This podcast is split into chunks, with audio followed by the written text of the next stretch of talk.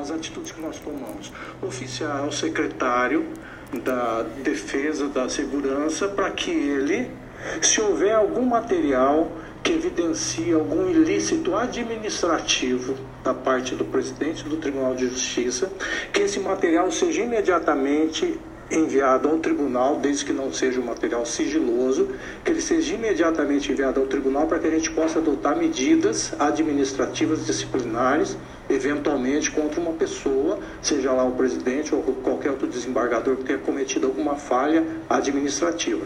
Isso é da nossa competência.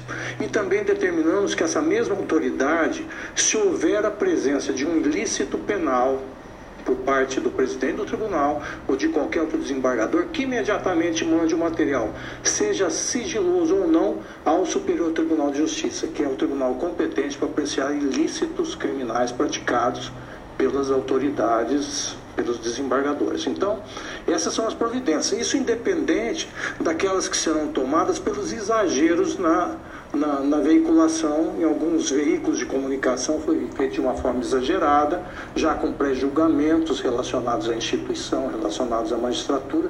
Isso efetivamente também tem relevância no mundo jurídico e também vamos adotar oportunamente as medidas cabíveis contra esses exageros, contra esses abusos.